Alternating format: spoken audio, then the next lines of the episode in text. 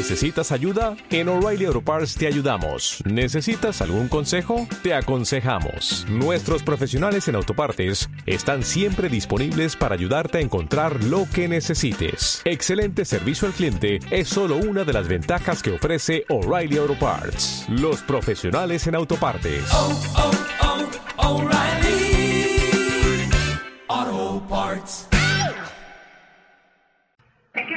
Estaba supuestamente tranquilo, todo estaba calmado, este, y supuestamente las cosas se iban a resolver y, fue un boom que increíble, o sea, en ningún momento a mí me pasó por la cabeza que a mí me iban a poner estos cargos y que me iban a arrestar.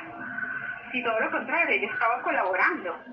El día que a mí me capturaron, yo me iba a reunir con el señor del DNI para soportar su versión, la defensa de Jaxi Álvarez tiene este documento enviado el 6 de agosto del 2020, un mes antes de su captura, al fiscal del caso, Carlos Roberto Izquierdo Ortegón.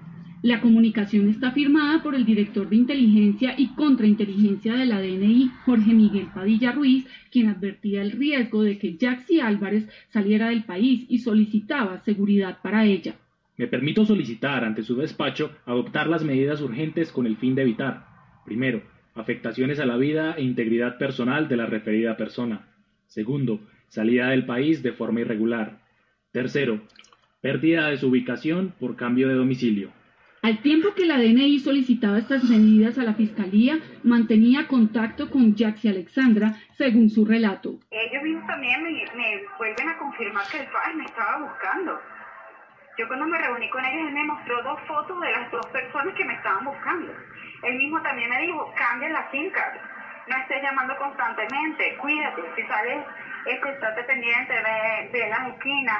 O sea, yo, eso es lo que yo no entiendo. Si me estaban protegiendo, ¿cómo me van a lanzar a la cárcel con unos cargos ilógicos? No te estaban protegiendo. asegura que la conexión con la DNI fue constante, no solo con ella, sino con el general en retiro venezolano Cliver Alcalá, quien lideró la famosa operación Gedeón. El primero tuvo una persona contacto y después sí me comentó que habían cambiado a esta señora, Franklin Y cuando pasa eso me dijeron, quédate tranquila que te van a proteger, te van a cuidar. Es más, apenas yo conozco a este señor, él me dijo, Cliver antes de montarse en el avión me pidió que te cuidara. Qué inocente.